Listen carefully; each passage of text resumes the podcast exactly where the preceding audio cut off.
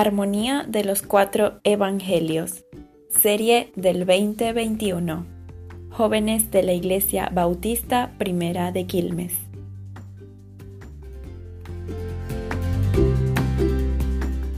la piedra de donde había sido puesto el muerto. Y Jesús, alzando los ojos a lo alto, dijo, Padre, gracias te doy por haberme oído. Yo sabía que siempre me oyes, pero lo dije por causa de la multitud que está alrededor, para que crean que tú me has enviado. Y habiendo dicho esto, clamó a gran voz, Lázaro, ven fuera. El 44. Jesús clamó y dijo, el que cree en mí no... 44. Está saliendo así.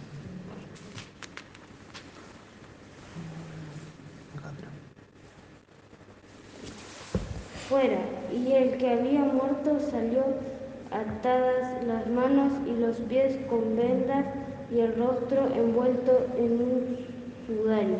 Jesús les dijo, desatadle y dejadle ir.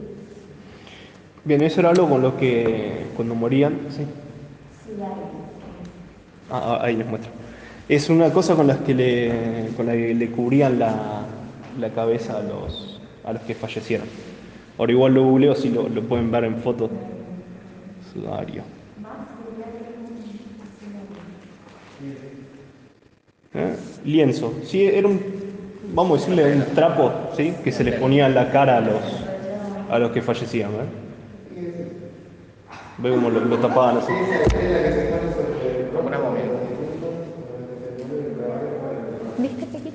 Se lo envolvían con vendas, ¿sí? normalmente vendas, dicen, perfumadas, y después de las vendas, ahí recién le ponían ese trapo o lienzo en- encima del cuerpo. Era algo que se hacía en ese momento. Eh, ¿Qué pasó? ¿Cómo lo dije? Ah. Eh, Entonces, bueno, eh, para mí uno de los versículos más importantes de los que leímos ahora es el 40, me parece buenísimo. Dice, Jesús le dijo, ¿no te he dicho que si crees verás la gloria de Dios? Y una vez como, si también se lo dijo a María, o o Marta, no me acuerdo Marta, eh, también se lo dice a ustedes. Sí, a cada uno que lo lee, no te he dicho que si crees verás la gloria de Dios, con lo que sea, cualquier cosa que se ponga, no, necesariamente tienen que pensar en una resurrección, cualquier cosa se le venga a la mente. Eh, entonces dice que cuando quitan la piedra, miren la fe de Jesús, que dice alzando los ojos a lo alto, o sea, al cielo, para hablar con el Padre, el Hijo, Padre, gracias te doy por haberme oído. Él ya sabía que el Padre siempre lo escuchaba. Y le dice, eh, yo sabía que siempre me oyes, pero lo dije por causa de la multitud que está alrededor, para que creas, crean que tú me has enviado. Acá se cumple lo que le decía a los apóstoles al principio. Vieron que él dice, eh, perdón, eh, ya lo busco. El 15, y me alegro por vosotros de no haber estado allí, para que creáis, Va- vamos a Él.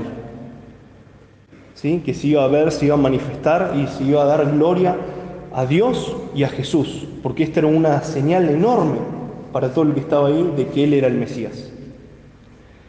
Eh, entonces, bueno, dice, eh, dicho esto, clamó a gran voz, Lázaro ven fuera, así pues, estaba eh, fuera de la cueva, así no es que entró. Entonces a gran voz le dice que salga. Eh, y el que había muerto salió atados manos y los pies con vendas, y el rostro envuelto en un sudario, y Jesús le dijo, desatadle y déjenle ir. Me imagino, pobre, no entendía nada apenas salió, era como... no se podía mover, ¿no? Quietecito así por el, Lázaro. Eh, el 45, ¿quién le tocaba? Entonces muchos de los judíos que habían venido para acompañar a María y vieron lo que hizo Jesús, creyeron en él. Pero algunos de ellos fueron a los fariseos y les dijeron que Jesús había hecho. Entonces los principales sacerdotes y los fariseos reunieron el concilio y dijeron, ¿qué haremos? Porque este hombre hace muchas señales. Si lo dejamos así, todos creerán en él.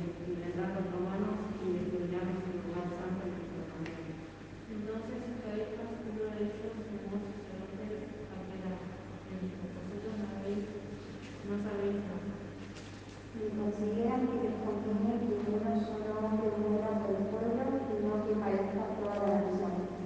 Nadie conoce los secretos de la nación sacerdote en aquel tiempo fue guiado a profetizar de su comunidad por toda la nación.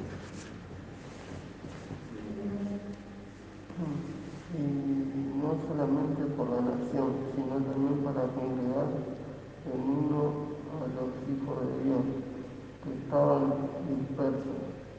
Así que desde aquel día acordaron matarle. Por tanto, Jesús ya no andaba abiertamente entre los judíos, sino que se alejó de allí, a la región contigua, al desierto, a una ciudad llamada Esnaún, y se quedó allí con sus discípulos. Y estaba cerca la Pascua de los judíos, y muchos subieron de aquella región a Jerusalén antes de la Pascua para purificarse. Y buscaban a Jesús, y estando ellos en el templo se preguntaban unos a otros, ¿qué os parece? ¿No vendrá la fiesta?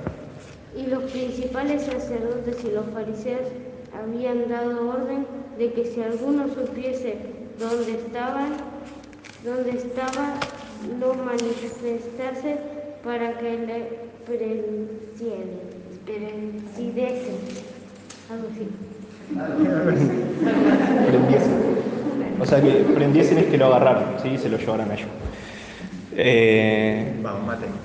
entonces, Siempre me toca la mano.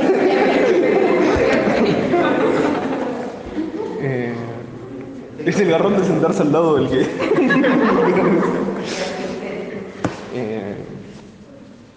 entonces acá vemos, ¿no? Que como siempre pasa, le llega a oídos de los fariseos, los fariseos empiezan a dar gloria a Dios, ¿no? Y, dicen que Jesús es el Mesías. ¿Estamos de acuerdo? siempre pasa al contrario. Cada vez que Jesús hacía un milagro, hacía algo, empezaba a llegar a oídos de los fariseos, de los principales ¿no? sacerdotes, y empezaban a maquinar entre ellos, confabular y, y pensar en una forma de cómo matarlo. Porque ellos tenían miedo de que los romanos vieran el poder de Jesús y digan, che, a este pueblo hay que bajarlo todo, no vaya a ser que después se nos den vuelta.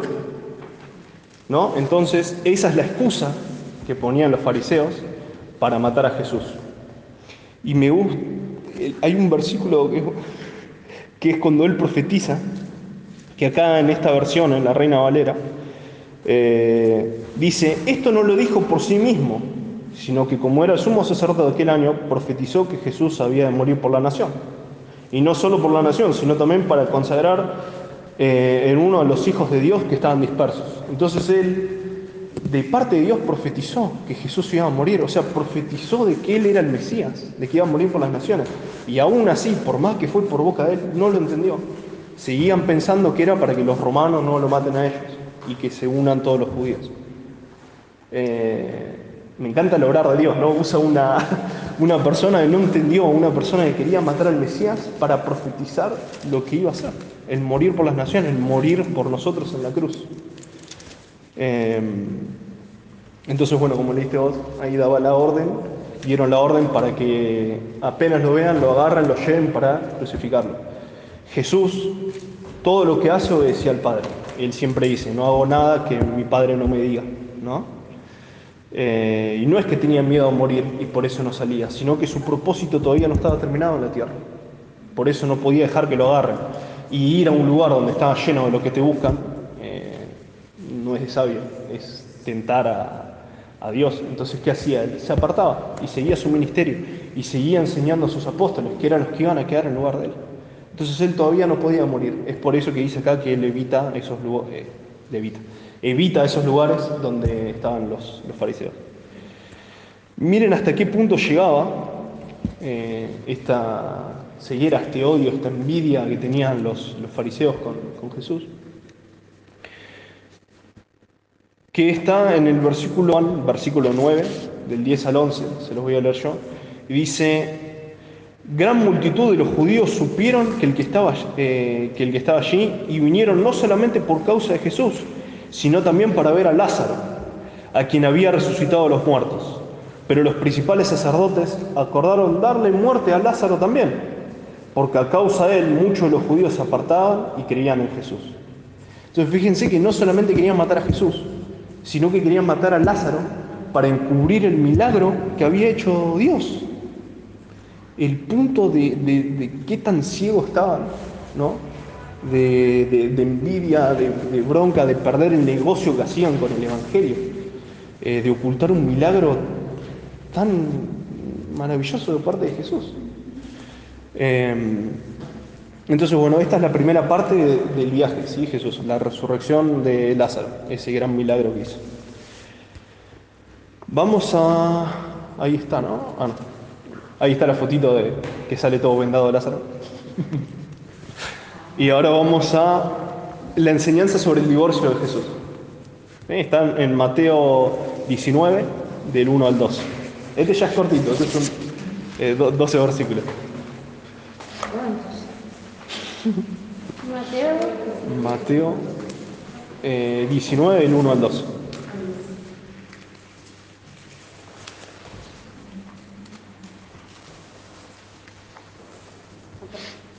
Bien. Eh, como siempre leo yo y vamos así. Dice, aconteció que cuando Jesús terminó estas palabras, se alejó de Galilea, a las regiones de Judea al otro lado del Jordán. y le siguieron grandes multitudes y los sanó allí. Entonces vinieron a él los fariseos, tentándole y diciendo, ¿es lícito al hombre repudiar a su mujer por cualquier causa? Perdón, hasta ahí ahora seguimos. ¿Quiénes vinieron entonces? Fariseos. Otra vez, otra vez insistiendo los fariseos que dicen, tentándole.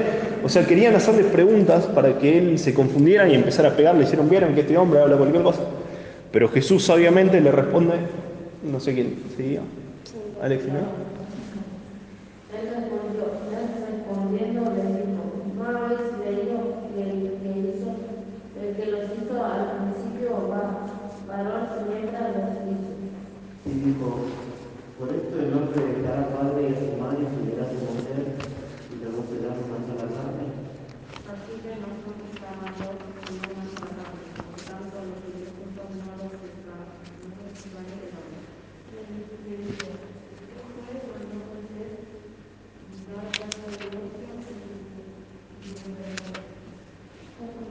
A la pureza de, a la pureza de corazón no se le permitió divorciarse de sus mujeres, pero desde el principio no fue así. Y les dijo lo siguiente, el que se divorcia se divorcia y se divorcia a un adulterio a menos que la esposa de la mujer.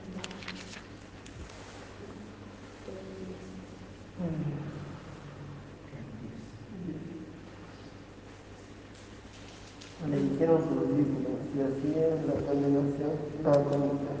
Le dijeron sus discípulos, si así es la condición del hombre con su mujer, no conviene casarse.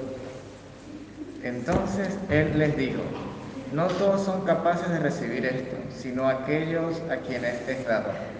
Pues hay eunucos que nacieron así del vientre de su madre, y hay eunucos que son hechos eu- eunucos por los hombres, y hay eunucos, y otra vez,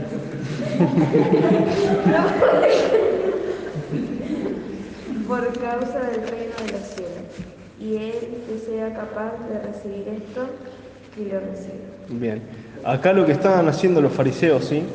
Cuando dice, cuando Jesús en el 4 y el 5 dice, ¿no habéis leído el que hizo el principio, varón, hembra? Está citando a Génesis, ¿sí? No, no a Génesis, Génesis, sino a Génesis capítulo 1, versículo 27, lo tengo acá, y si tienen el librito también se los marca ahí, y Génesis capítulo 2, versículo 24.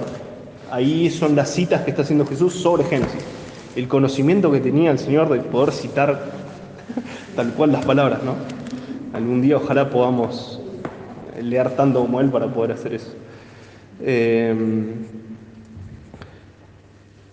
y se le dijeron, ¿por qué pues mandó Moisés dar carta de divorcio y repu- y repudiarla? Y le dijo, por la dureza de vuestro corazón. Moisés os prometió repudiar a vuestras mujeres, mas al principio no fue así. Porque si nosotros vamos al de Marcos 10, fíjense, bueno, se los digo yo, así no lo hago tan, tan extenso.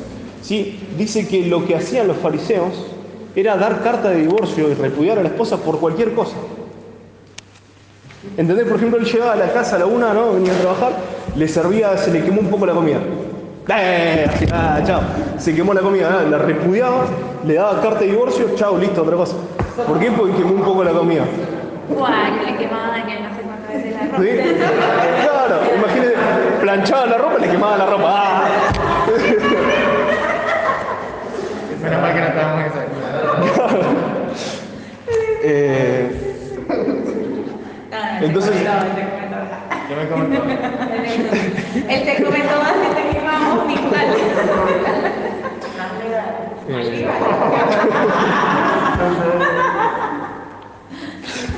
eh, entonces, es lo que decía Jesús acá. Dice, por, eh, por cualquier cosa ustedes lo hacen. Y Moisés lo dijo porque conocía el corazón de ustedes. Y ustedes son duros. Por cualquier tontería ya estaban, eh, no te perdonan, eh, ya tenían lío. Entonces era bueno, podés divorciarte. ¿Sí? Eh, acá dice en Deuteronomio 24, después si lo quieren leer, es, largo, por eso no lo vamos a leer ahora, habla sobre lo que mm, la ley que hizo Moisés sobre el divorcio. ¿sí? Eh, entonces Jesús lo que dice acá es, cita, otro, eh, retomando lo que dice, que unió una sola carne él dice, lo que Dios unió, que el hombre no lo separe. O sea, no lo divida el hombre, no tienen por qué hacerlo porque Dios lo unió. Entonces saltan los, los fariseos y dicen, ah, entonces ¿para qué me caso? ¿Viste? Sí. es re complicado entonces estar casado, dicen los, los fariseos. Mejor me es estar soltero. Porque claro, ellos, para ellos era la fácil, cualquier problemita me divorcio, listo, otra cosa. Eh, sin embargo, acá Jesús les dice, ¿no? Eh, la única forma que se pueden eh, separar y, romper eso que unió Dios es si hay una infidelidad de por medio. ¿sí? Eh, si no, te dice, Pablo más adelante te dice que te quedes solo o vuelvas con la misma persona. Eh, un poco la apuesta. Eh, acá cuando habla de eunucos, ¿sí? eran los que estériles.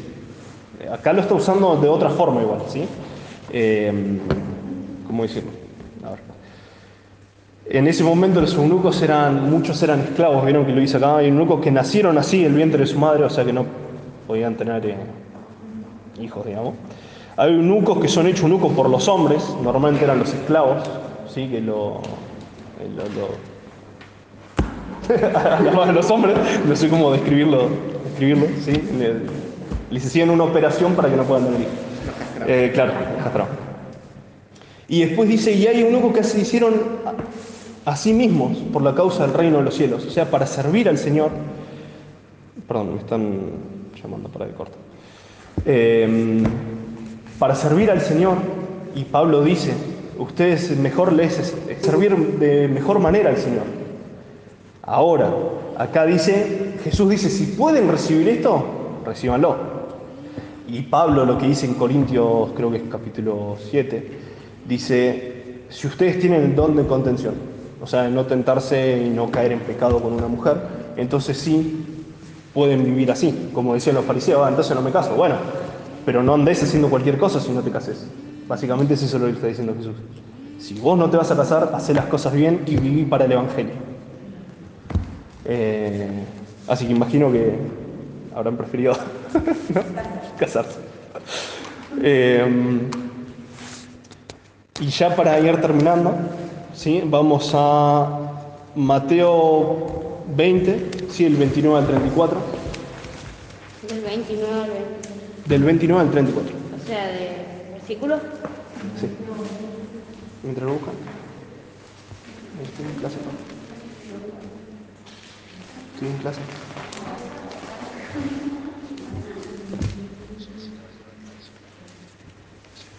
Sí, sí, no. Después te llamo porque estoy dando la clase.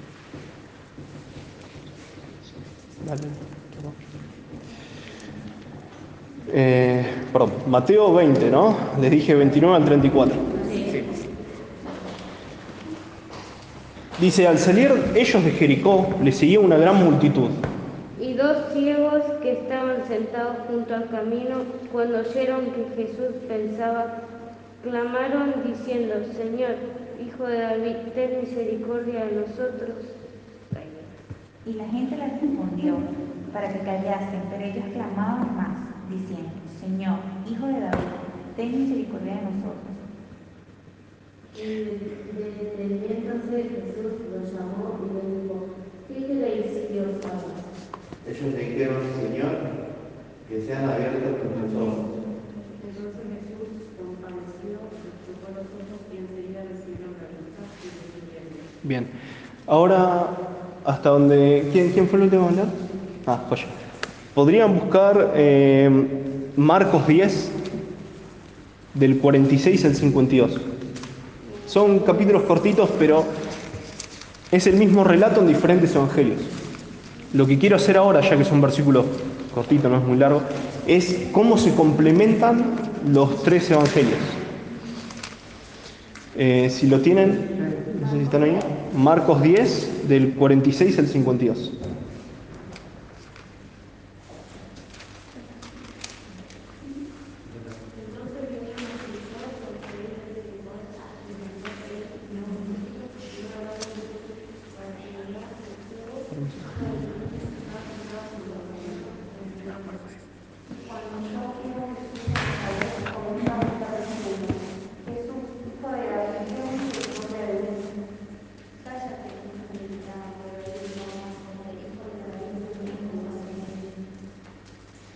Entonces Jesús, deteniéndose, mandó llamarle y llamaron al ciego diciéndole, ten confianza, levántate, te llamo.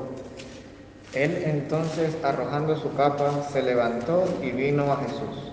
Respondiendo Jesús le dijo, ¿qué quieres que te haga? Y el ciego le dijo, Maestro, que recobre la vista. No, no, no. El 52. Y Jesús le dijo, vete, tu fe te ha salvado. Y, se, y enseguida recobró la vista y seguía a Jesús en el camino. Entonces vemos que acá, él, acá en Marcos, agrega más información a la historia relatada a Mateo. Nosotros Mateo vimos que era una multitud, dicen que ellos eh, oyeron que Jesús pasaba y clamaron diciendo, Hijo de David, ten misericordia de nosotros. ¿sí? Hijo de David era una forma de los judíos de decirle al Mesías, ¿sí? al descendiente de David. Eh, ¿Recuerdan el linaje que vimos un, un día? Eh, el Hijo de David era una forma de decirle al Mesías. Entonces, ¿cómo? Sí. Eh, acá vemos que ellos lo reconocían a Él como Jesucristo, eh, como Jesús, el Cristo, el Hijo de Dios, vieron como dice Pedro, de esta manera lo reconocen ellos diciéndole, eh. Señor, Hijo de David, ten misericordia de nosotros. En Marcos, lo que vimos acá, sí dice que, acá dice que al salir ellos de Jericó, y acá dice que en la gran multitud, el ciego te da el nombre, dice Bartimeo, el ciego, hijo de Timeo, que estaba sentado junto al camino mendigando. Entonces acá nos agregan esa información, nos da el nombre y nos dice qué estaba haciendo en el camino. ¿Sí? Que estaba pidiendo limosnas. Lo otro que agrega acá, ¿sí? que dice, entonces Jesús, teniéndose, ¿sí? en el otro veíamos que dice que Jesús se paró y los mandó a llamar y después dice que viene. Acá lo que agrega es, eh, mandó a llamarle y llamaron al ciego diciéndole, ten confianza. Esa palabra es clave. ¿no? Ten confianza, levántate, te llama. ¿Quién te llama? Jesús. Jesús lo estaba llamando. Entonces Él te llama, levántate. Entonces, arrojando su capa, dejó lo que tenía, no le importó. Se levantó y vino a Jesús. Respondiendo Jesús le dijo, ¿qué quieres que te haga? Le pregunta. Él ya sabe, Jesús ya sabía que era lo que él quería. Sí, sin embargo le pregunta y dice, maestro, que recobre la vida, eh, la vida, la vista. Y Jesús le dijo, vete, tu fe te ha salvado. Y enseguida recobró la vista y seguía a Jesús en el camino. Ahora, si nosotros vamos a Lucas 18, y con esto ya termino. Eh,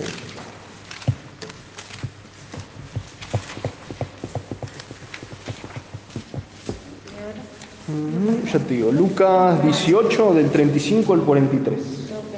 No, lo, lo leo yo si no se les hace tan largo.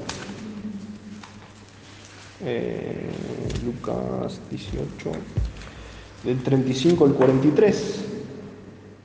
Aconteció que acercándose Jesús a Jericó, a un ciego, eh, un ciego, perdón, estaba sentado junto al camino mendigando. Y al oír a la multitud que pasaba, preguntó qué era aquello. O sea, acá nos da más información todavía. Dice que escuchó a la multitud y les preguntó qué era todo ese ruido que estaba pasando. Y ahí es donde le responden, ¿sí? Eh, y le dijeron que pasaba Jesús Nazareno. Por eso es que lo reconoció. Porque esa multitud le dijo, es Jesús Nazareno. Entonces fíjense cómo ya va tomando más forma todo el relato al haber leído los tres evangelios. ¿eh? Por eso es lindo cuando estudiamos los evangelios, estudiarlos de esta manera. O sea, mirando los tres porque se complementan. Eh, esto yo igual ya lo habíamos hablado, pero bueno, no, está mal recordarlo. Eh, y le dijeron que pasaba Jesús Nazareno. Entonces dio voces diciendo, Jesús, hijo de David, ten misericordia de mí.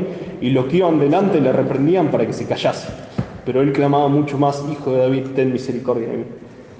Eh, Jesús entonces, deteniéndose, mandó a traerle a su presencia. Y cuando llegó le preguntó diciendo, ¿qué quieres que te haga? Y él le dijo, Señor, que reciba la vista. Jesús dijo, recíbela, tu fe te ha salvado. Y luego vio y le seguía. Y acá agrega algo que me parece que es, eh, por esto me gusta más la versión de Lucas, que dice, y glorificaba, y le seguía y glorificando a Dios. Y todo el pueblo cuando vio aquello dio alabanza a Dios. Entonces vemos que también lo que hizo tanto con Lázaro como acá fue para glorificar el nombre de Dios y que Él sea conocido como el Mesías, el Señor. Y Él no solamente no es que le dice tu vista, te, te salvé de tu ceguera. ¿Qué le dice? Tu fe te ha salvado. O sea, lo sana. Primero, le da la vista. Pero ellos cuando decían, Señor, Hijo de David, lo reconocieron como el Cristo, el Mesías, el Hijo de Dios. Y por esa fe, Él va a ser salvo. ¿Sí? Por esa fe, vos fuiste salvado. Tu fe te ha salvado. Eh, salvado. Eh, pero bueno, me quedo con el final y con eso cierro. ¿no? Dice que a partir de ahí lo siguió, lo vio, le seguía glorificando a Dios y todo, el, y todo el pueblo cuando vio aquello dio alabanza a Dios. Eh, no sé si tienen ahí su, el cuadernito. Fíjense que al final eh, nosotros vimos tres cosas nomás de esto. Pero acá fíjense que tienen el título, tienen los versículos acá, en qué evangelio está también, que es la puerta estrecha, un discurso con palabras, lo que requiere de un discípulo. Si ustedes pueden en la semana, léanlo todo esto, eh, estudienlo, eh, y así van a tener mejor, un panorama mejor de lo que fue el viaje de Jesús a Perea. ¿Sí? Así que bueno, Dan, hasta ahí la... Ah, bueno. bueno, perfecto. Eh, ¿Envío? Sí.